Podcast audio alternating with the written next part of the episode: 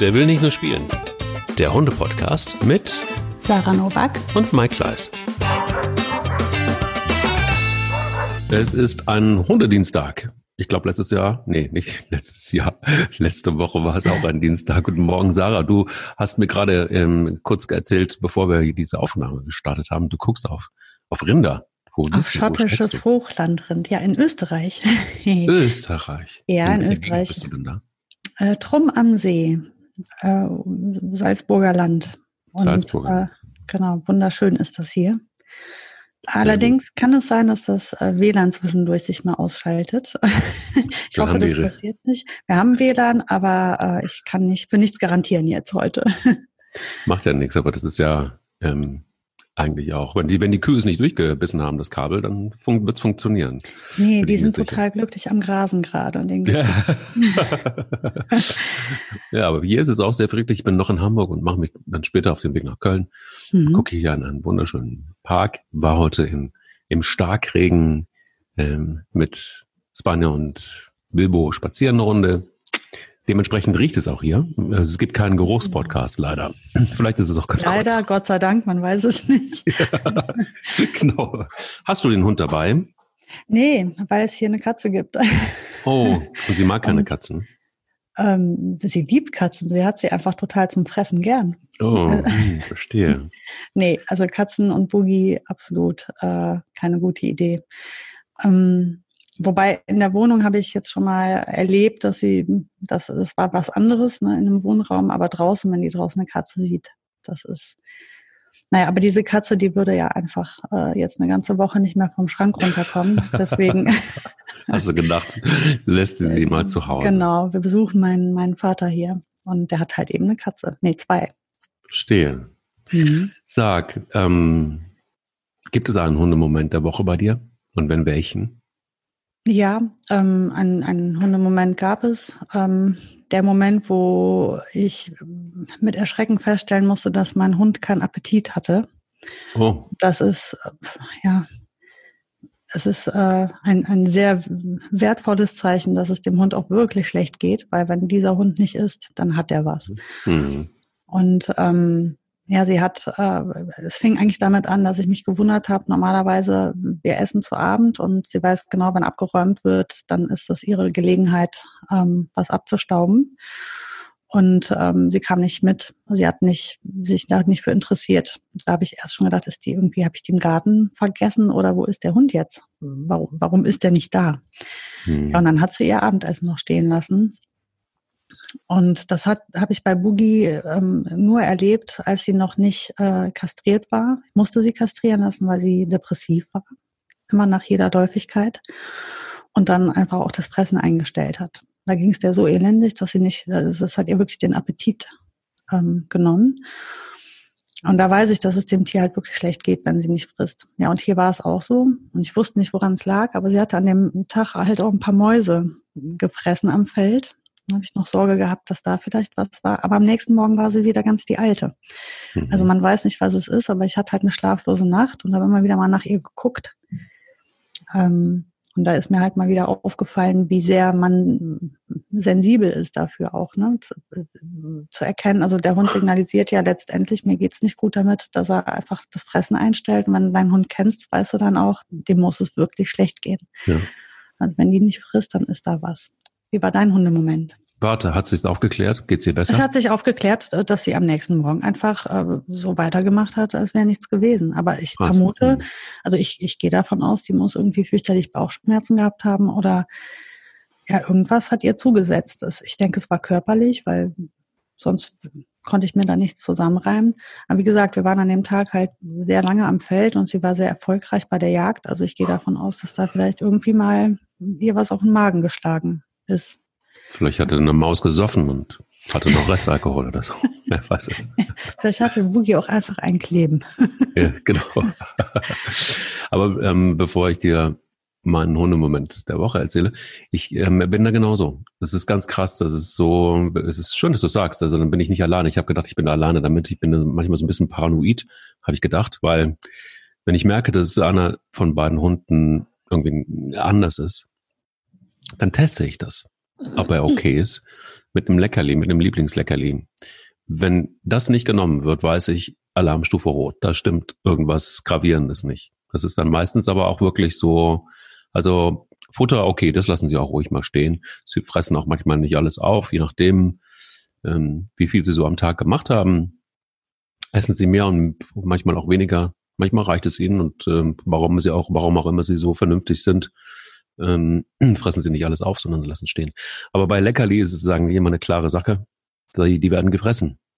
Und ja, und wenn das nicht genommen wird, dann ist äh, meistens irgendwas los. Aber irgendwas Schlimmes auch meistens. Und ist es dann auch so, dass es also schlimm im Sinne von, da ist dann wirklich äh, Durchfall und das ganze Programm angesagt. Und das ist dann meistens auch paar Stunden später dann auch sichtbar.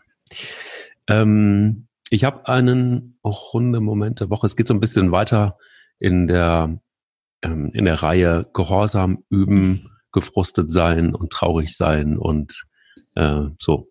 Bilbo ist derjenige, der gerade im Moment dran ist. Mhm. Und damit ist Spanja auch mit dran. mitgehangen, mitgefangen, so ist das Leben im Hause Kleis, im Hundehause Kleis. Nein, es geht so weiter. und zwar beim Thema Rückruf. Das ist ja unser Thema heute. Mhm. Auch ähm, ist es äh, passt ganz gut dahin, weil Bilbo mit dem Rückruf seine Schwierigkeiten hat. Er hört, aber er zeigt mir den Mittelfinger. Und also er hört, was ich sage, aber es interessiert ihn nicht so wirklich. Und ich bin momentan wirklich sehr, sehr, sehr, sehr konsequent und es wird kein, ja, kein Mittelfinger, den er mir oder keine Mitteltatze, die er mir zeigt. ähm, Mitteltatze, gut. Wird ignoriert, sondern ich bin da sehr konsequent. Ganz verstört reagieren da manche ähm, Hundebesitzer, die Bilbo kennen. Und er hat hier in der Gegend äh, in Hamburg immer also keinen Spitznamen, sondern man nennt ihn den gütigen Hund. Immer Menschen, es gibt einige Hunde, die, die sagen, du bist so ein gütiger Hund, weil er Güte ausstrahlt für viele. Warum auch immer das so ist, sie empfinden das so. Und dieser gütige Hund, wenn ich ihn dann etwas härter anfasse, im Sinne von, ich bestehe darauf, dass der Kommando so ausführt, ähm, sind viele Leute irgendwie total verstört, dass man ihn so konsequent behandeln muss, weil er doch eigentlich so lieb ist und so nett ist. Und äh, ich hatte vorgestern den Moment, dass es wieder so war, er zeigte mir wieder die mittlere Tatze und dann war meine Geduld am Ende und dann war wirklich Ablage, wie du das kennst, Freiablage, mhm. Kommandos, Sitz, Platz, ähm, komm. Dann habe ich auch die Hunde einzeln gerufen und dann kam eine Frau, die ich kenne, die immer sehr, sehr viel erzählt äh, mit ihrem Golden Retriever. Äh, sie berichtet immer eigentlich alles über das Leben des Golden Retrievers und auch gerne über ihr Leben. Und sie war sehr still. Sie guckte sich das an und ich sagte nur kurz Hallo. Und sie wollte eigentlich erst vorbeigehen und dann ähm, klingte sie sich ein. Ich machte Freiablagen mit Bilbo und mit Spanja. Und dann sagte sie, ach, das ist ganz gut, dann mache ich gerade mit. Und ähm, das war mir jetzt ehrlich gesagt nicht so ganz recht, weil ich eigentlich mich konzentrieren wollte auf meine beiden Hunde. Und ließ sie dann alleine mit ihrem Hund und äh, war aber dann ganz gut, weil ich ihren Hund dann so ein bisschen integriert habe weil ich die Hunde einzeln gerufen habe und Spanja dann an dem Hund vorbei musste und Bilbo liegen bleiben musste. Große Aufgabe für ihn. Das war ganz schwierig zu verstehen, dass er gar nicht kommen sollte. Plötzlich. Nur bis Spanja kommen sollte und er durfte nicht kommen. Das war für ihn ziemlich schrecklich. Und so diese Szene ging ungefähr 20 Minuten. Und äh, danach haben wir noch ungefähr einen Kilometer gehabt, um wieder zurück nach Hause zu kommen. Und Bilbo hat es zum Anlass genommen, mir sehr deutlich zu zeigen, dass ihm das nicht gut gefallen hat, weil er überhaupt nicht mehr den Berg runter ging und äh, nicht mehr ins Gebüsch und nicht mehr das Bein hob, sondern er trottete mit gesenktem Haupt hinterher und äh, sprach nicht mehr mit mir, guckte mich nicht mehr an, war traurig, war gebrochen, ein armer Tierschutzhund. Ja. Ach je. Ach je, ach je. Ja. ja. Was sagt die Expertin dazu? Habe ich, bilde ich ja. mir das nur ein oder ist er wirklich am Arsch gewesen, ja, auf Deutsch gesagt?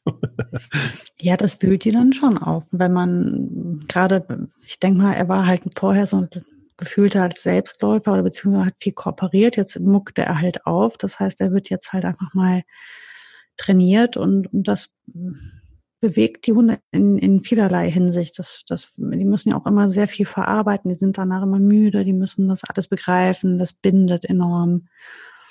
Ähm, ist wie bei menschlichen Verhältnissen, dass oft auch ein Zusammenwachsen auch nicht ganz konfliktfrei verläuft und dann auch mal belastend sein kann. Deswegen denke ich nicht, dass du das falsch empfindest. Mit dem Rückruf, das ist halt ein riesengroßes Thema, eins meiner liebsten Themen. Ich äh, liebe den Rückruf und alles, was damit zusammenhängt, weil ich den, ich finde das einfach ähm, irgendwie, wenn man da drüber nachdenkt, was das eigentlich bedeutet und was das ist, dann ist das alles immer so so gut verständlich. Immer wenn ich das den Kunden erklärt habe, haben die das immer, dem gesagt, ja stimmt, ha. Und dann dann guckt man da ganz anders drauf. Das ist bei der Unterordnung oft, dass die Leute nicht verstanden haben, warum soll der Hund denn nun einen Sitz machen, immer warum der Hund zurückkommen soll. Das erschließt sich ja nun. Das ist ähm, auch ein, ein Thema, bei denen, wo die Menschen gar nicht kompromissbereit sind, weil die verlieren ja die totale Kontrolle, wenn der Hund nicht kommt. Hm. Deswegen kennt ja auch jeder dieses Bild im Park von diesen völlig verzweifelten Menschen, die halt auf alle erdenkliche Art und Weise diese Hunde dann rufen. Ich, ich kriege dann immer ein bisschen Schweißausbrüche, wenn sie zum 38. Mal den Tiger, jetzt komm, Tiger, Tiger, Tiger. Und dann mhm. geht das immer weiter, immer weiter. Und, und der Mensch ist genauso stur wie der Hund, weil der macht einfach weiter. Er, er, er geht ja dann auch nicht hin und sagt, naja, irgendwie funktioniert's nicht, muss man was anderes überlegen. Nein, die bleiben dann auch ganz hartnäckig, genau wie die Hunde. Und dann stehen die da. Der hartnäckige Hund, der hartnäckige Mensch, der Mensch ruft, der Hund kommt nicht und so geht das einfach weiter. Und das muss man immer, immer ein bisschen aufbrechen, weil irgendwie funktioniert das System so dann ja nicht in diesem Fall. Und ich finde, wenn man sich immer noch mal die Frage stellt, was da eigentlich im Kopf der Hunde passiert, dann macht das die Rückrufarbeit so viel einfacher. Weil erstmal muss man sich ein bisschen davon freimachen zu denken, das wäre wie Sitz oder Platz ein Kommando. Das sehe ich anders. Ein Rückruf ist nicht ein Kommando. Für mich nicht. Ich habe mich davon freigemacht. Warum? Hm, bei einem Kommando, wie beispielsweise Sitz oder Platz, kann ich ja einwirken.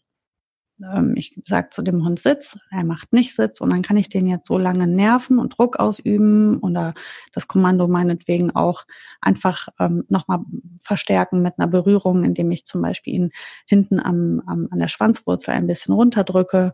Sowas alles kann ich machen, dass so eine Art Hilfestellung ist, beziehungsweise ein Druckmittel sein kann. Das heißt, ich kann, es gibt eine Konsequenz. Das ist beim Rückruf oft schwierig. Je nachdem, was für eine Situation man ist, kann man auch gar nicht Konsequenz walten lassen. Also es ist nicht immer möglich zu sagen, so jetzt gehe ich halt.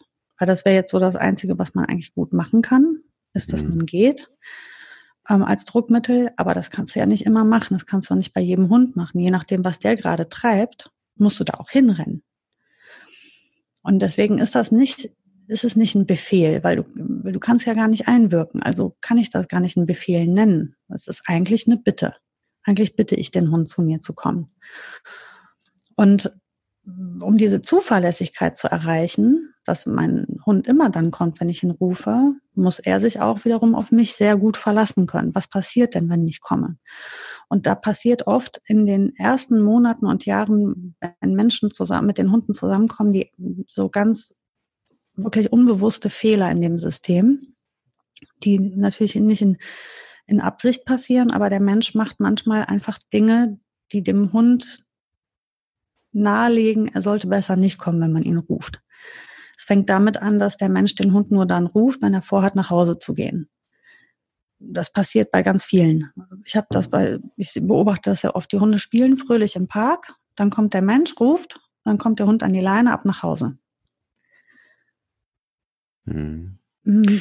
Ist das jetzt so gut? Nein. Warum? Der Hund hat gelernt, wenn ich, wenn ich dahin gehe, ist der Spaß zu Ende. Das ist Fall Nummer eins.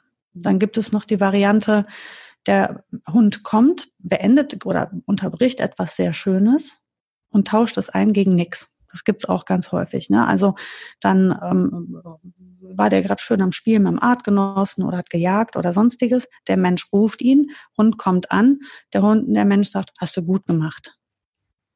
Hm. Und dafür hat er jetzt gerade die Jagd abgebrochen. Dafür hat er jetzt gerade den Artgenossen stehen lassen. Also man muss das schon ein bisschen im Verhältnis sehen.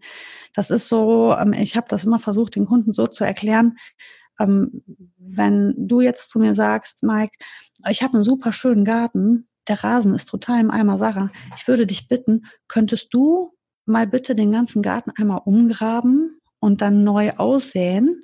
Würdest du machen, ne? Und, und äh, das fände ich echt super. Macht, na klar, würde ich auf jeden Fall machen, Mike. und und äh, ich belohne dich und dann ähm, als Belohnung gibt's äh, Kartoffelsalat. Würde ich sagen, boah, weißt du, Mike, ich mag Kartoffelsalat, aber jetzt mich da zwei Wochen hinstellen, deinen Garten umgraben und bepflanzen und bearbeiten für Kartoffelsalat finde ich echt schwierig. Wenn du jetzt aber zu mir sagst, dafür gibt's dann aber eine mega schöne einwöchige Reise nach Schweden meinetwegen. Aber ich sagen, ja gut, ey, wann kann ich anfangen? Also man muss immer überlegen, wie bezahle ich eine bestimmte, eine bestimmte Leistung? Und das ist eine Leistung. Wenn mein Hund seine Jagd oder sein Spiel mit Artgenossen abbricht, dann ist das eine Leistung. Und die muss ich auch honorieren. Okay, das Besonders ist, ja. dann, wenn ich ja gar nicht die Möglichkeit habe, negativ einzuwirken ähm, dann ist nämlich das Einzige, was ich habe, als ich nenne es jetzt das ganz böse Wort, Strafe. Die einzige Strafe, die ich, die ich habe für einen Hund, wenn er nicht kommt, ist ja das Ausbleiben der Belohnung. Die Belohnung muss aber so attraktiv sein, dass das halt auch eben dann für den Hund eine Entscheidung ist. Dass er dann sagt, naja, ich höre mal besser auf zu jagen, sonst kriege ich ja die tolle Belohnung nicht. Eine Strafe gibt's ja sonst keine wirklich, weil der ist ja 200 Meter weg. Was willst du machen? Und dann rennt, und dann rennt er noch vor den Leuten weg und die Leute rennen hinterher und dann gibt es diese tollen Fangspiele. Der Hund hat den Spaß seines Lebens in dem Moment auch noch. Das wird auch noch verstärkt. Ich finde das nämlich total witzig, das Fangspiel. Natürlich nur bis zu dem Moment, wo er beim Härchen dann doch angekommen ist und dann kriegt er auch noch einen mega dollen Ärger. Aber es gibt ja auch so Hunde, die, ähm, die interessiert das auch gar nicht. Also die ja, also den kannst du eine Schwedenreise anbieten.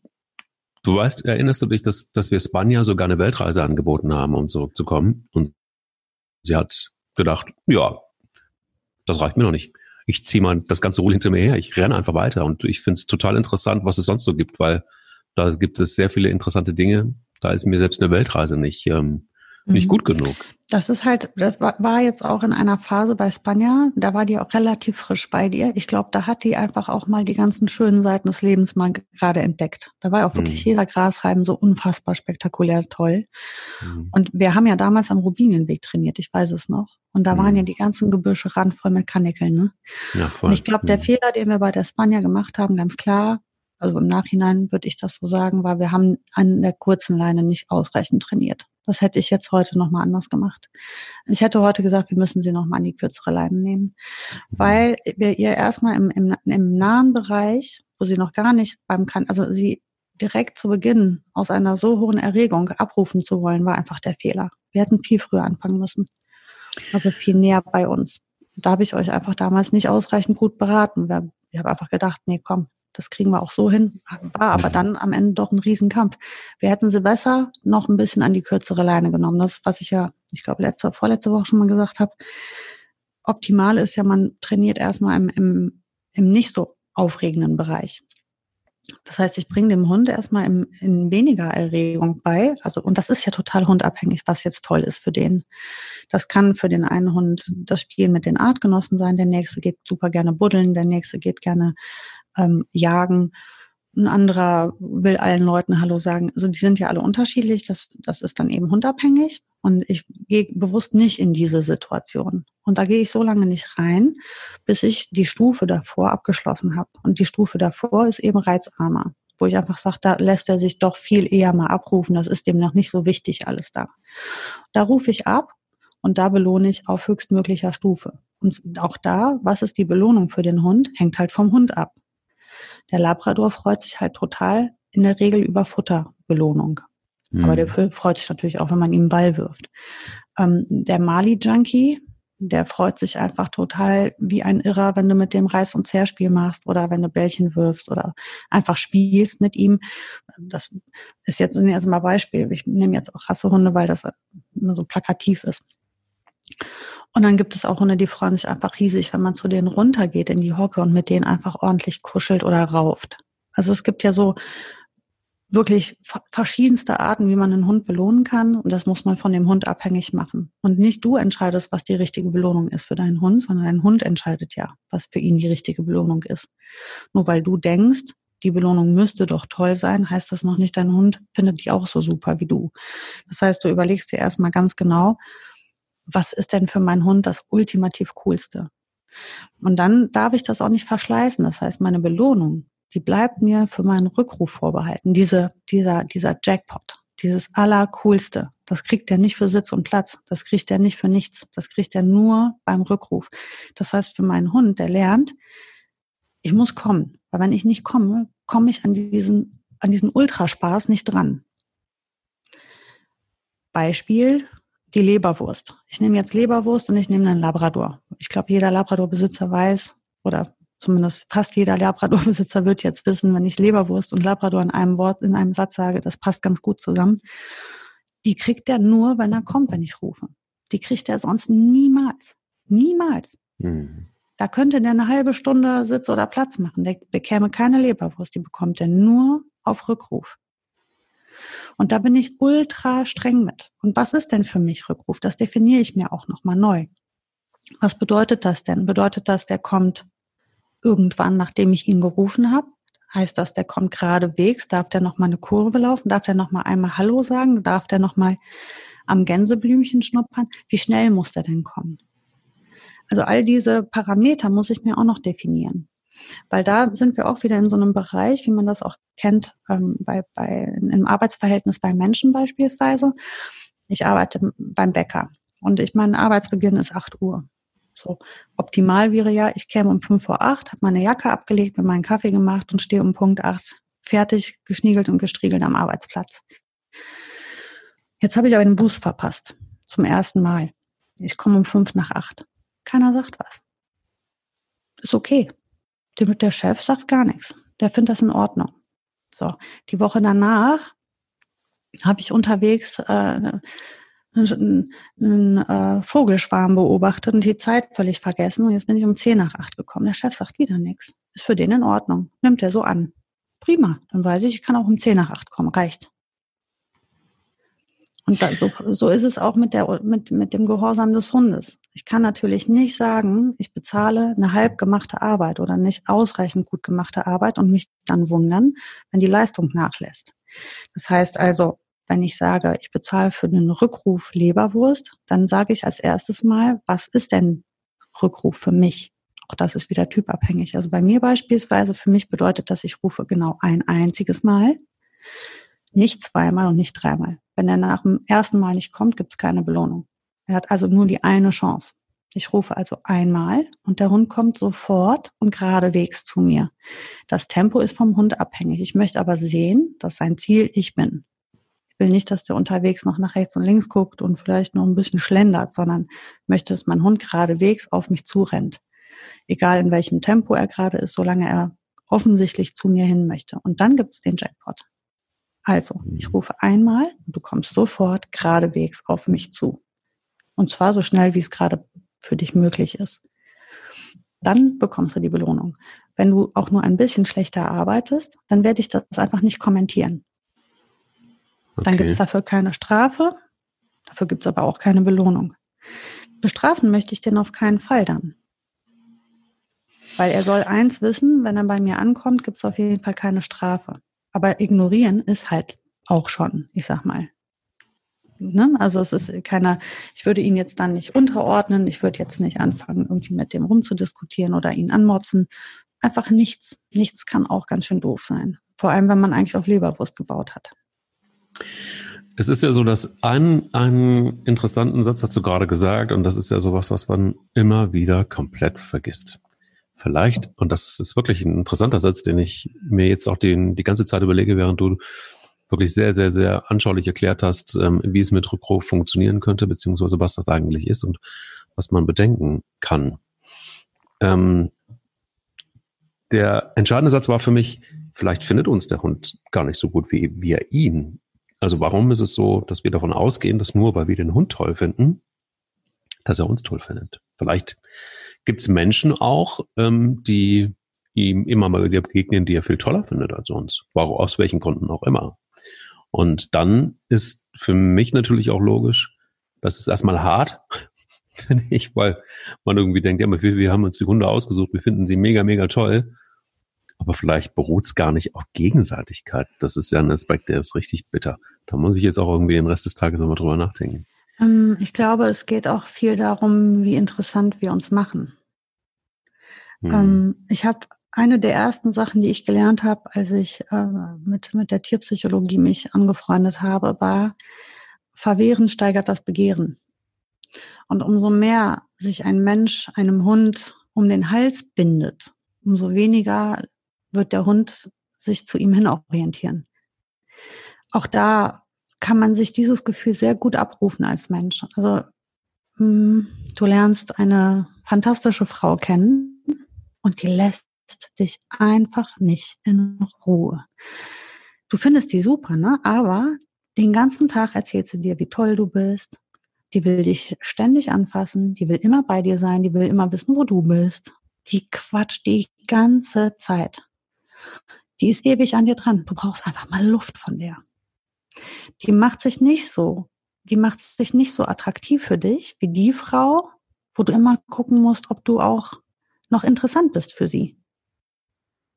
Die Frau, mhm. die sich nicht immer meldet, die Frau, die dir nicht die ganze Zeit hinterher rennt, die, um die du dich immer noch ein bisschen bemühen musst. Verstehe ich. Dieselbe aber Frau, aber ihr Verhalten macht, dass du weniger Verlangen nach ihr hast. Also das Verlangen nach jemandem beruht oft auch auf einer gewissen Distanz. Und das ist das, was, was auch oft ein Problem ist, das würde ich mich, würde ich mir jetzt, würde ich mich sehr wundern, wenn das bei dir zutrifft, weil ich kenne dich und das passt, glaube ich, überhaupt nicht, aber es passt bei vielen, deswegen sage ich es trotzdem.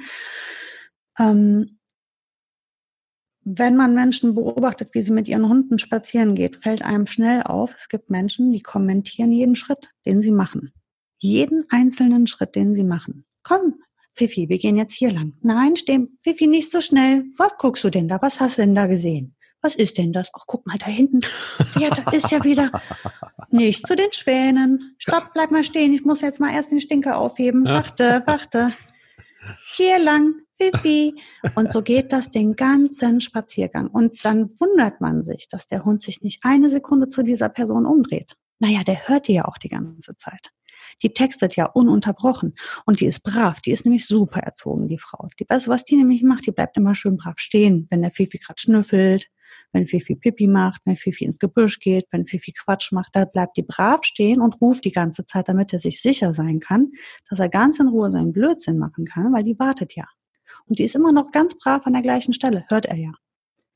Hm. Und das ist so, da sieht man, dass der Fokus völlig verschoben ist, weil eigentlich müsste er doch die ganze Zeit überlegen, oh nicht, dass die mir wieder abhaut. Ich muss mal in der ihrer Nähe bleiben, ich muss nach der gucken die, die, das ist halt so ein, so ein Problem der Orientierung. Wir machen das natürlich aus lauter Liebe. Und ich kann mich davon nicht freisprechen. Bei meinem ersten Hund war ich ganz genauso. Warum? Weil ich, ich meine, man, man, man will das. Das ist der beste, engste Freund. Man findet das schön. Ich war 15 Jahre alt. Ich, ich fand das super toll. Ich wollte die ganze Zeit mit diesem Hund sein. Und der Hund war mich satt bis über beide Ohren. Und der hat natürlich nie nach mir geguckt. Katastrophe. Ich war auch so eine, die stand im Park und bin dem, dem Hund hinterhergerannt, weil die hat sich natürlich gedacht, ach nee, nicht schon wieder die. Jetzt will die auch noch nach Hause, wenn die mich hat. Ja. Ja, es leuchtet ein. Ja, und absolut. Sogar. Das ist halt so, man muss sich irgendwie mal so ein bisschen auch fragen, was motiviert den Hund denn zu dir zu kommen? Was motiviert den Hund denn, sich zu dir hin zu orientieren? Und ich habe das ist eine der größten Lehren meines Lebens gewesen, ist als erstes diese Bindungsspaziergänge mal zu machen. Und die, ich sage, ich, ich spreche ganz bewusst diese Bindungsspaziergänge an, weil die im Zusammenhang stehen mit dem Rückruf. Und ähm, Bindungsspaziergänge habe ich das immer genannt und habe meinen Kunden dann gesagt, und ihr geht, ihr lauft, ihr lauft, ihr lauft, ihr lauft. Und ihr redet kein Wort mit dem Hund. Bitte nicht. Mhm. Ihr redet kein Wort mit dem Hund. Ihr hört den Vögelchen zu, ihr guckt die Bäume und ihr lauft immer weiter. Und wenn ihr um die Ecke biegt, dann bleibt ihr nicht stehen. Dann dreht ihr euch nicht um. Ihr lauft einfach weiter um die Ecke. Wenn der Hund ganz neu bei euch ankommt, dann ist er noch so ein bisschen vorsichtiger. Und das ist der beste Zeitpunkt, dem beizubringen, dass er nach euch gucken muss. Und wenn er dann einmal in der Pubertät ist oder er kommt aus dem Tierschutz und jetzt hat er kapiert, dass alles gut und sicher ist und jetzt keimt er auf, dann, dann wird es viel, viel schwieriger. Es ist absolut nicht, dass es nicht mehr geht, aber es ist einfach viel, viel mehr Arbeit und viel, viel mehr Konflikt. Man kann das am Anfang immer so schön machen, indem man einfach wirklich nicht mit den Hunden redet. Da baut man sich schon eine ganz gute Basis auf, damit die einfach mal anfangen, sich mehr zu einem hinzuorientieren. Ich habe eben bewusst gesagt, dass ich das bei dir nicht sehe, weil ich würde mich wirklich wundern, wenn du jetzt jemand bist, der da die ganze Zeit mit den Hunden quatscht. Glaube ich eher hm. nicht, oder? Nee, das ist in der Tat nicht so, wobei ich mich schon dabei ertappe, dass, dass ich wahrscheinlich auch jetzt gerade durch die letzte Zeit, wo das mit dem Rückruf nicht so gut funktioniert hat, bei Spanja funktioniert das ja sehr, sehr gut. Also man muss ganz ehrlich sagen, Sarah, es ist wirklich genau so, wenn ähm, Spanja hat so viele gute Grundlagen, auch durch, durch ähm, die Arbeit damals mit dir, das kannst du, das ist so auf der Festplatte eingebrannt bei ihr, dass du das sofort wieder abrufen kannst. Also selbst wenn du es mal eine Zeit lang hast schleifen lassen, es reichen zehn Minuten wirklich wieder Übungen und sie macht genau das, was sie kann. Sie macht genau das, was sie gelernt hat. Sie orientiert sich plötzlich wieder, selbst wenn der Blick die ganze Zeit nicht ähm, bei dir gewesen ist. Mit ein paar Übungen reicht es, dass sie dann den Rest des Spaziergangs die ganze Zeit auch wieder auf, auf mich guckt. So, ne? Also das ist so abgespeichert. Da braucht es gar nicht, also selbst wenn man es mal schleifen lässt, das ist kein Problem, sie wieder zurückzuholen. Bei Bilbo ist es ganz anders. Und ich glaube, bei Bilbo ist es einfach auch so, dass ich am Anfang da ganz anders war. Am Anfang war er nicht geplant. Am Anfang war es nicht so, dass er ähm, bei uns äh, bleiben sollte. Das war nicht geplant. Dementsprechend habe ich mich nicht so drum gekümmert. Das war wahrscheinlich auch der Fehler. Also das kriege ich jetzt im Moment gerade zurück. Und jetzt ist es ungleich schwerer. Und ich ertappe mich dabei, dass ich auch ja, schon auch öfter kommuniziere im Wald mit ihm. Und es ist schon so, dass ich bei Spanja, naja, nee, stimmt nicht. Ich habe bei beiden nicht unbedingt ein gutes Gefühl, dass wenn ich dann einfach nach Hause gehen würde, weil da ist eine kleine Straße, da müssen sie nicht drüber, aber sie müssen 50 Meter an der Straße entlang, um dann wieder ins Haus zu kommen. Ähm, und ich habe es im Moment halte ich es noch nicht aus, dann einfach nach Hause zu gehen. Wahrscheinlich könnte ich das. Und wahrscheinlich, sehr wahrscheinlich würden sie vor der Tür stehen. Weiß ich nicht. Kann ich nicht hundertprozentig mhm. sagen. Ähm, weil ich es nicht hundertprozentig sagen kann, lass es lieber. Aber klar ist, dass ich wahrscheinlich einfach auch immer dann, wenn ich merke, er geht mir zu weit weg, kommuniziere ich zu sehr mit ihm, anstatt einmal mit ihm zu kommunizieren und zu sagen, du hast mir ein Kommando beigebracht, Sarah, das ich nur jedem wärmstens ans Herz legen kann, weil das das Leben sehr viel einfacher macht, auch was den Rückruf angeht, weil man den Hund dann nicht an der ganz langen Leine hat, sondern an der Mittelleine, ohne eine mhm. Leine zu benutzen. Und das ist das Kommando bei mir. Mhm. Das heißt, es ist nicht bei Fuß, sondern es ist so ein Umkreis von zwei, drei Metern. Das kann man für sich selber ja auch ein bisschen abstecken. Ähm, abstecken, genau. Und dieses Kommando bei mir ist zum Beispiel etwas, was Banja total drin hat. Total. Also sie weiß, okay, jetzt muss ich drauf achten. Jetzt kann ich meine, jetzt kann ich auch mal schnüffeln, jetzt kann ich auch mal irgendwie gucken, jetzt kann ich auch mal woanders hingucken, aber es geht nicht aus diesem Kreis raus. Und das ist zum Beispiel ein Kommando, das für den Rückruf, finde ich, ähm, ein ganz, ganz, ganz wertvolles ist. Und ich weiß, dass wir es trainiert haben, was hart, weil das natürlich so ein bisschen, ich habe es als Königsklasse empfunden, weil man ähm, genau dann den Zeitpunkt erwischen muss, wo es dann wirklich zu weit ist. Und dann braucht es ja einen Rückruf, um sie zu korrigieren, so ein bisschen. Und da ist auch, das weiß ich noch, da ist auch das eine oder andere Mal eine Leine geflogen. Und das ähm, funktioniert bei Spanja dann, die ist ja so sensibel, das reicht ja schon, wenn irgendwo, wenn die Leine, wenn die, wenn die, wie sie hört, wenn sie nur fliegt, das reicht bei ihr schon aus.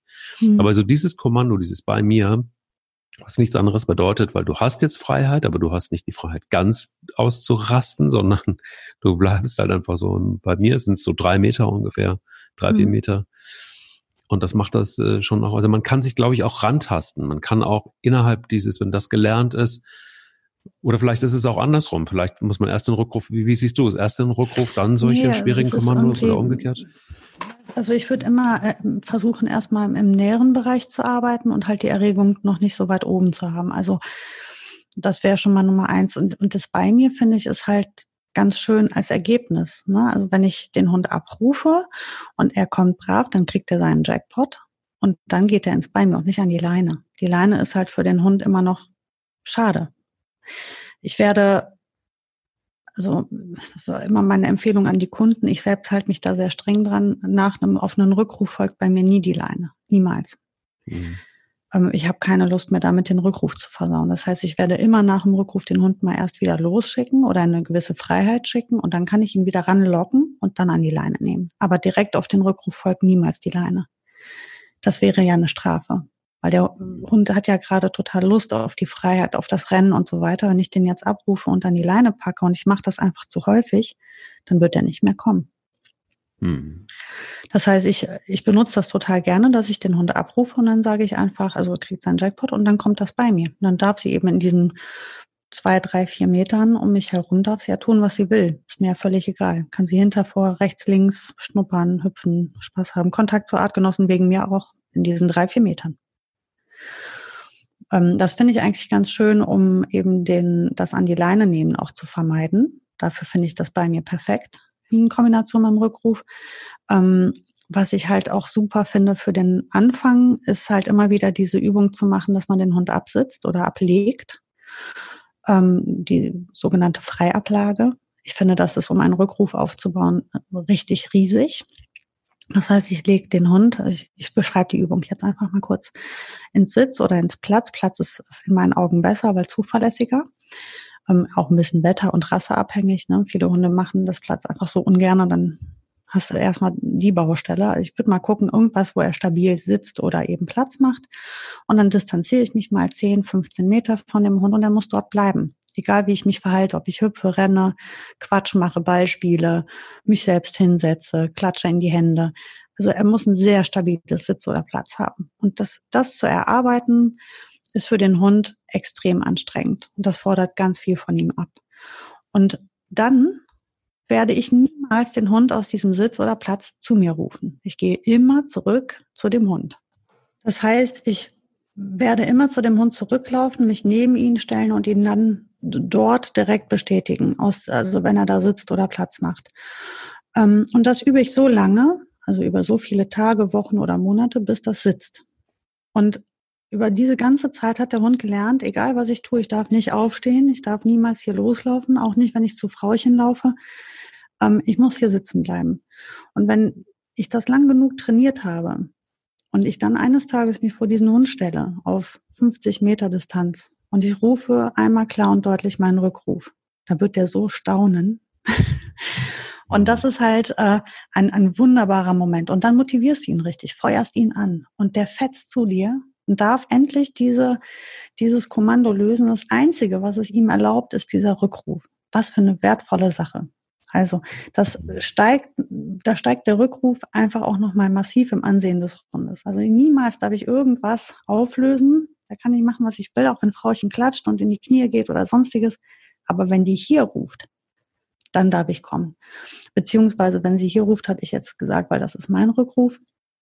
Auch da wollte ich gerade nochmal am Rande anmerken, dass ähm, viele Menschen als Rückruf den Namen des Hundes hm, haben. Meine Meinung, ein Hundename ist ein Hundename und kein Rückruf. Also ein Rückruf bedeutet ein Rückruf. Hier, komm, was auch immer. Komm, finde ich immer ein blödes Wort, weil das so kurz ist. Das kann man immer so blöd rufen. Ähm, aber was immer, man kann von mir aus auch äh, Ampel rufen, das ist ja egal. Hauptsache es ist das immer gleiche Wort und bedeutet, du kommst jetzt sofort hierhin. Und ähm, wenn, also ich würde zum Beispiel auch komm nicht nehmen, weil ich das so oft im Alltag benutze. Also wenn ich auf dem Sofa sitze und ich sage zum Hund, na komm mal her, komm, das ist halt so ein Wort, das verschleiße ich mir dann. Mhm. Ähm, ich würde ein ganz klares, deutliches Signal haben. Es kann ja auch eine Pfeife sein oder sonst was. Also ein, ein etwas, was mit einer Signalwirkung hat. Und das trainiere ich in dieser, in dieser Härte auch. Also wirklich mit Signal. Und ich, es gibt so viele, die eine Übung, die ich gerade beschrieben habe mit der Freiablage, das ist einfach eine Übung, die ich total gerne im Rückruftraining anwende weil die total erfolgreich ist. Ähm, aber es gibt ganz, ganz viele solcher Dinge. Und wichtig ist dabei, dass wenn der Hund zu mir kommt, ich mich freue, ihn anfeuere und es, wir feiern zusammen ein Fest, wenn er bei mir ankommt, wenn er es gut gemacht hat. Und wenn er es nicht gut gemacht hat, dann feiere ich kein Fest mit dem. Dann lasse ich den da stehen. Dann sage ich, was? Nein. Du hast noch geschnuppert, du warst noch spielen. Ich habe ich hab, ich hab dich vor zwei Minuten schon gerufen. Wo warst du? Hm. Da gibt's jetzt kein Fest. Kann man denn die Kombination machen, Herr Viele? Kombination aus Name und dem Kommando hier? Oder ist ja, das? besonders wenn man mehrere Hunde hat, ne, dann macht das sogar Sinn. Hm. Also ich, ich musste ja auch bei meinen Hunden, das, also das ist ja das eine, mit dem einen spreche ich das Tier an und mit dem anderen sage ich, was es tun soll. Das heißt, also bei mir waren es ja die Boogie und die Frieda und dann war das Frieda hier oder Boogie hier, dann wusste der jeweilige Hund, dass er gemeint ist. Aber das so ist vielleicht, wie, ja. ja. So wie man das auch mit Sitz oder Platz machen würde.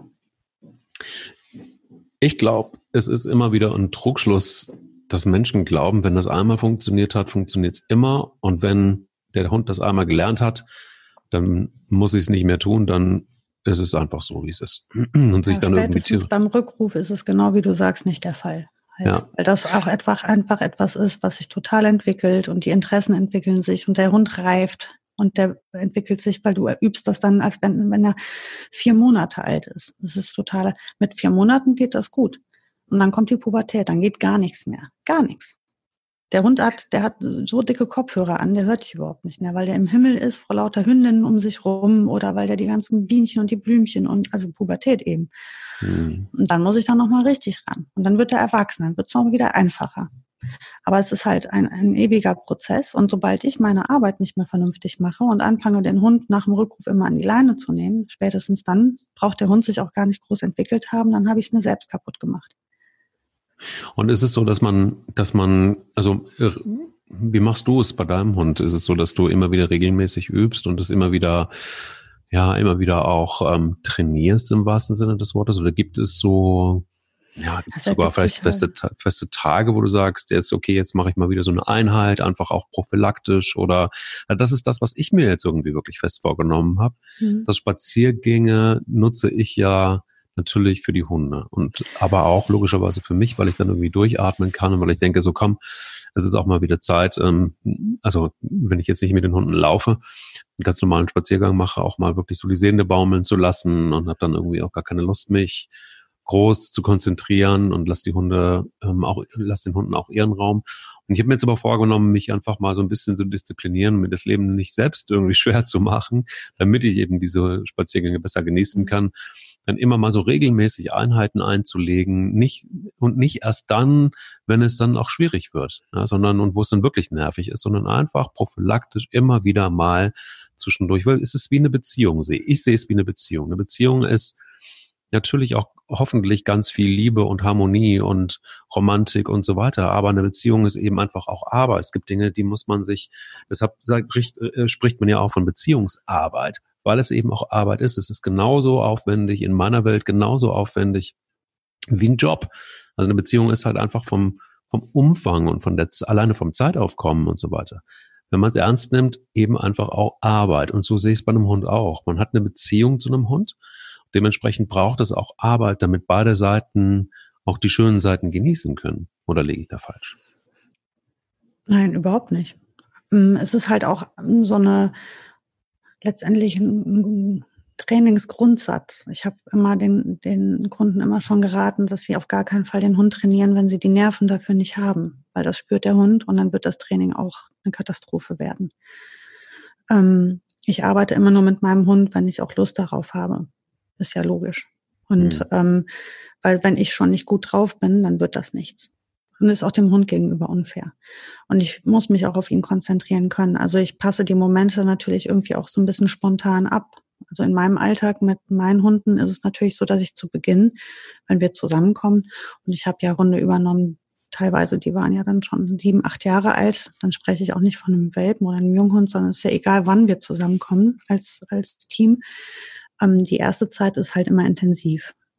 Also mhm. nachdem der Hund bei mir erst angekommen ist, dann habe ich eine intensive Trainingsphase, weil dann müssen wir erstmal einfach alles Mögliche klarstellen und erklären. Und ähm, wenn das einmal sitzt, so wie du es jetzt schilderst mit Spanier, ne, wo man dann anfängt faul zu werden, weil es eigentlich funktioniert, ähm, dann mache ich das mehr oder weniger nach, nach, nach Lust und Laune.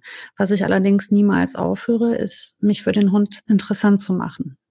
Ähm, das heißt, ich baue immer wieder, nicht auf jedem Spaziergang, weil ich entweder keine Zeit oder auch keine Lust oder auch keine Nerven habe, aber immer dann, wenn es wenn, wenn ich da Lust zu habe, dann baue ich einfach auch immer was Schönes an, an, Arbeit ein, die uns beide betrifft, also wo wir gemeinsam was tun, wo wir gemeinsam uns was erarbeiten, weil uns das einfach total bindet. Und das macht mich für den Hund einfach so, so wertvoll, dass der auch gar nicht das Bedürfnis hat, weit wegzugehen von mir, weil der auch einfach immer wieder ähm, von unserer Nähe profitiert. Und ob das ist, dass wir gemeinsam was spielen, ob wir schnüffeln. Also ich verstecke gerne Sachen für die Hunde. Wir machen manchmal auf dem Spaziergang einfach ein paar Tricks. Ich habe auf jedem hundertsten Spaziergang Leckerchen dabei. Sonst nie. Ähm, aber Leckerchen ist nicht das, was auf einem Spaziergang dabei sein muss, sondern die Idee, was machen wir denn Schönes heute? Und zum, wenn ich Tricks machen möchte, dann brauche ich die Leckerchen, weil die belohne ich einfach so. Wenn ich aber jetzt sage, wir spielen heute mal Frisbee, weil es ist windstill oder ich verstecke irgendein äh, Objekt im Gebüsch, dann ist das Finden die Belohnung. Das gemeinsame Arbeiten ist die Belohnung, da braucht es keine Wurst für. Ähm, und die Unterordnung, die, ähm, wenn die einmal sitzt, dann gibt's da eh keine Wurst mehr bei mir. Das, das belohne ich mit meiner Stimme und mit meinem, meiner Streicheleinheit. Und wenn ich meinen Hund bestätige, dann tätschel ich dem nicht zweimal über den Kopf, sondern gehe ich zu dem runter und dann werde ich den so lange belohnen mit, mit Körperlichkeit, wie ich das Gefühl habe, dass er das genießt. Und dann ist das auch eine, eine gute Belohnung. Aber das ist halt sehr hundabhängig. Das kann man nicht pauschalisieren. Das, da muss man immer das einzelne Team anschauen, weil nicht jeder kann alles geben und nicht jeder mag alles haben. Also sowohl der Hund mag nicht jede Art von, von Beschäftigung, als auch, dass nicht jedem Menschen alles liegt. Ich habe mir fest vorgenommen, in meinem nächsten Leben besorge ich mir einen Labrador. Warum? Warum denn das? Erzähl mal. Da bin ich jetzt aber super gespannt. Was kommt jetzt? Also es ist, ähm, es ist, gibt einen, also was, es gibt ja immer so, so Modeerscheinungen beziehungsweise so Trends, so Hunde. Es gibt Hundetrends durchaus.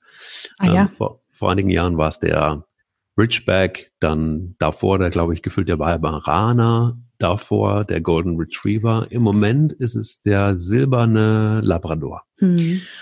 Und es ist, auch hier gibt es ähm, einen silbernen Labrador mit sehr netten Leuten, junges Paar, die, ähm, ja, da siehst du so, die haben unheimlich Spaß mit ihrem Hund und die sind auf der anderen Seite aber auch sehr konsequent. Und dieser Labrador kann Rückruf, Sarah, es ist unfassbar, wie dieser Labrador Rückruf kann, weil der ist jetzt auch noch recht jung, ist ein halbes Jahr. Und ich glaube, das Wichtigste und das äh, Kommando, an dem sie am meisten üben, ist eben der Rückruf. Und das funktioniert einfach nur, so wie du es gesagt hast, beim Labrador über ein Leckerli. Mhm. Es ist wirklich einfach, ähm, er kriegt sofort ein Leckerli und dieses Tier ist wirklich so konditioniert, egal was er tut, egal wie, was für eine Geschwindigkeit er aufgenommen hat, um in den Wald zu rennen, es reicht ein hier und dieser Hund, äh, wie so ein, wie so ein Westernpferd, bremst ab, geht in die Knie, ähm, dreht sich einmal um, und rennt den Weg zurück äh, mit einer affenartigen Geschwindigkeit und holt sich das Leckerli ab und äh, bleibt dann auch da und guckt nochmal und erst dann, wenn er wieder losgelassen wird äh, von der imaginären Leine, haut er wieder ab. Und ähm, so geht das Spiel hin und her. Allerdings, und das habe ich jetzt gemerkt, ähm, er checkt das natürlich auch ganz gut ähm, er holt sich das ab und ist sofort auch wieder verschwunden. So, ne? Und wartet das ist ja eigentlich schon auf. Das ist ja in Ordnung eigentlich, ja, ja. Ne? weil man hat ihn ja dann unter Kontrolle so gesehen. Genau, das hat sie. Aber das ist wirklich so, bei dem, wie bei vielen anderen Labradoren, geht eben alles übers Fressen. Und das ist so einfach. Jetzt nimmst du so einen Herdenschutzhund wie Bilbo oder einen Jagdhund wie Spanier, die einfach unfassbar vielen Reizen ausgesetzt sind und mhm. Bilbo wahrscheinlich seiner Freiheit und seinem seiner Eigenständigkeit. Spanier findet äh, Mäuse und Rehe ganz gut, Kanickel natürlich sowieso. Und ähm, auch da habe ich lernen müssen, was natürlich totaler Quatsch ist, weil man sagt, na der hat keinen Jagdtrieb. Also erstmal hat ja jeder Hund einen Jagdtrieb, weil es einfach auch natürlich ist, dass ein Hund einen Jagdtrieb hat. Komischerweise ist es ja auch ein Tier. Die Frage ist, wie ausgeprägt ist dieser Jagdtrieb? Und ähm, ja, und bei Bilbo und Spaniers ist es halt irgendwie, dann denke ich mir so, okay, Bilbo mit seinem Dickkopf und mit seinem Herdenschutzhund und da muss ich halt auch immer so ein paar Punkte abziehen. Vielleicht muss ich es aber auch gar nicht. Vielleicht muss ich, muss ich erwarten und ist das Ziel, dass es äh, genau so funktioniert wie bei Labrador. Ich glaube, Theo heißt er. Ja, und es ist aber auch so, erstmal natürlich ist die Rasse ein dankbarer Abnehmer für, für Futter, das stimmt. Es, aber, ich sage, jetzt kommt das Aber, die sind nicht alle so. Und außerdem ähm, ist er erst sechs Monate alt. So, und die Pubertät kommt noch. Also das heißt, wir sprechen uns noch. und äh, das ist das. Natürlich, ne, es gibt halt eben Rassen, die, die, ähm, oder was heißt Rassen? Es gibt ja auch äh, ähm, Mischlinge, die sind so dermaßen verfressen, die kommen auch für eine Möhre auf dem Absatz machen, die kehrt und kommen angeschossen, weil die einfach total Bock auf Futter haben. Ähm, aber es gibt zum Beispiel auch Hunde, die ähm, Frieda, nehmen wir Frieda, meine, meine, die war ja auch wirklich verfressen. Aber wenn die gerade mit mir ein, ein äh, schönes Reiß- und Zerspiel gemacht hat, da hätte sie der ein Hähnchen hinstellen können. Das hätte die nicht angerührt. Mhm. Das war nicht so hochwertig wie das Reiß- und Zerspiel. Warum? Das habe ich mir etabliert. Und das hat mich viele blaue Flecken und Kratzer gekostet. Aber wir haben so einen Spaß zusammen gehabt. Wir haben so einen Spaß zusammen gehabt. Da hat das Hähnchen überhaupt keine Chance gehabt. Und ja. das hätte auch ein ganzer, ein ganzer Eimer Leberwurst sein können. Das hätte die nicht gemacht. Nicht, niemals. Oder auch ein Ball. Ähm, es ist, man kann auch Hunde, die nicht im Futter stark sind, kann man genauso ähm, erfolgreich trainieren. Man muss nur halt herausfinden, was es ist. Es gibt allerdings ein paar wenige. Die laufen uns allen immer wieder mal über den Weg. Und das tut mir immer sehr leid, wo einfach du bei keiner Sache so sagst, ah, da, da würde der jetzt für töten. Da gibt's dann nichts, wo der für töten würde. Und dann ist das halt nicht ganz so einfach. Also ich hatte zum Beispiel mal eine Frau mit einem Podenko. Oh, Futter nicht so interessant, Spielen, ja, nee. Also da haben wir wirklich einfach nur sehr viel Bindungsarbeit gemacht und, und einfach ihm letztendlich abgewöhnt, diese sehr großen Distanzen zu machen. Aber ich meine, gut, ne, ein Podenko in Köln ist natürlich auch schwierig. Das passt ja, nicht so richtig gut zusammen. Aber, ja, ich erinnere mich an Birdie. Erinnerst du dich noch an Birdie? Ich erinnere mich an Birdie, ja, natürlich. Birdie und war Birdie, ja auch so ein Beispiel, ne? Das war auch ein Beispiel. Sie mhm. hat wirklich, also Birdie war ein unfassbar, auch ein Podenko, Mischling auf jeden Fall. Mhm. Und ich habe ähm, habe ich dir noch gar nicht erzählt. Und, und, und Birdie hatte immer ein Problem mit, mit dem Rückruf. Birdie mhm. war auch immer, war immer freundlich, ist so war es nicht. Und sie war immer zugewandt und auch zu ihrer Besitzerin. Aber Birdie hatte immer auch andere Dinge im Kopf. Mhm. Und auch vielleicht, weil Podenkos so ein bisschen auch sehr katzenähnlich sind, also auch sehr eigenständig sind vor allen Dingen. Hat sie das wollen sie ja auch, ne? Ist ja auch so gewünscht bei der Rasse. So absolut. Und ich vielleicht, ich finde auch, das ist so ein bisschen das, was, was, was wir uns vielleicht auch hinter die Ohren schreiben müssen, dass wir, ja, wir, wir, wir, wonach suchen wir Hunde aus? Und das letzte Mal haben wir über Tierschutzhunde gesprochen. Wir suchen uns Hunde aus, weil sie vielleicht irgendwie, weil sie uns ansprechen, weil sie irgendwie auch, mh, hm, keine Ahnung, wenn man sie dann sieht, auch eine coole, ähm, weiß ich nicht, einen coolen, coolen, coolen Charakter haben im ersten Moment. Oder wie auch immer. Es gibt tausend Gründe, warum man sich einen Hund aussucht.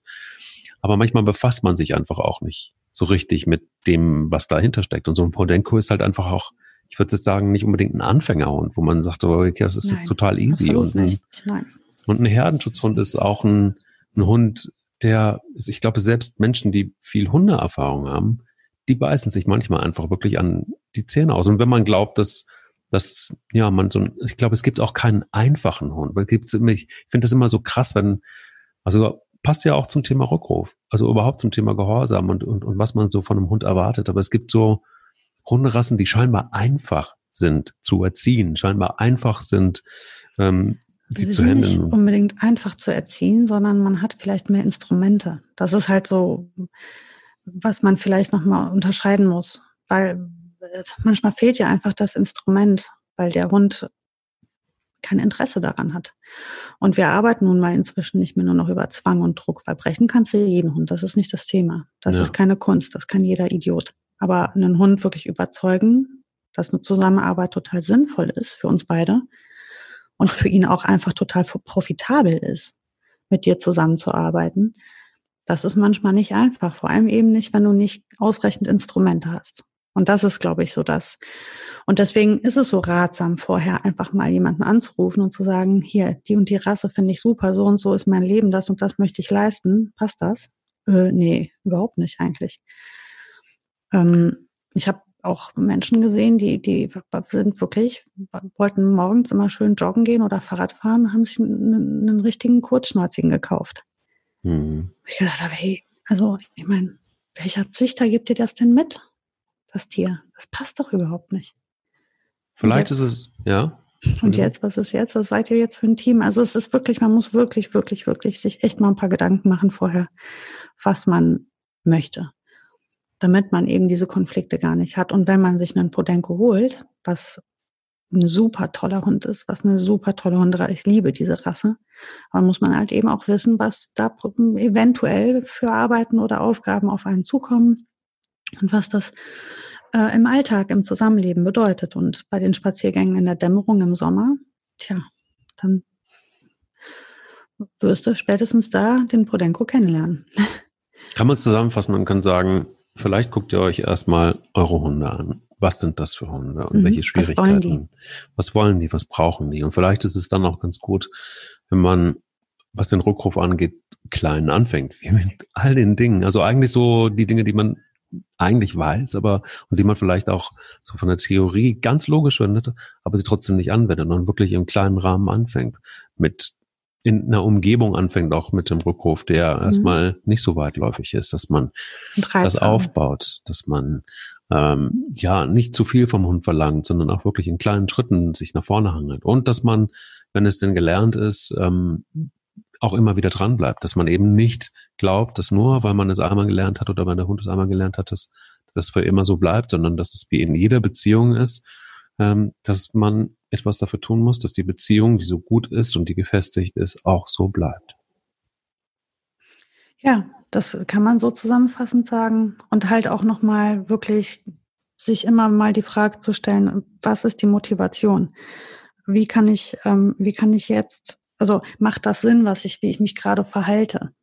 Mhm. Warum funktioniert das nicht? Also einfach auch mal ein bisschen mehr zu reflektieren, was da gerade vielleicht schief läuft. Wie gesagt, wenn du 15 Mal rufen musst, läuft was schief. Und das ist nicht ähm, nicht Versagen, sondern einfach nur der falsche Ansatz. Da muss man einfach noch mal dran. Da muss man einfach noch mal gucken. Okay, das irgendwas stimmt nicht. Ich habe die falsche Erwartung oder mein Hund weiß nicht wirklich, warum und wieso und die ganzen Baustellen, die man da hat, einfach nochmal peu à peu wegarbeiten, weil oft ist das, ist es ja schon, also man muss einfach nochmal neu ansetzen manchmal. Und dann kann man alles neu konditionieren und nochmal die Weichen neu stellen. Das ist eh nie verloren, der Kampf.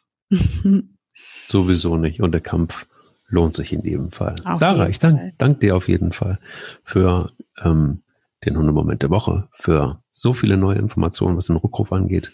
Und auch nächsten Dienstag werde ich wieder rufen. Sarah, hier. Ja. Ja, und ich komme dann brav. Sehr gut. Hohe, hohe Motivation. Gut, kriegst auch ein Stück Leberwurst. Super, Mike. Gut. Schöne Woche dir. Dir auch. Tschüss. Der will nicht nur spielen. Der Hunde-Podcast mit Sarah Novak und Mike Kleiss.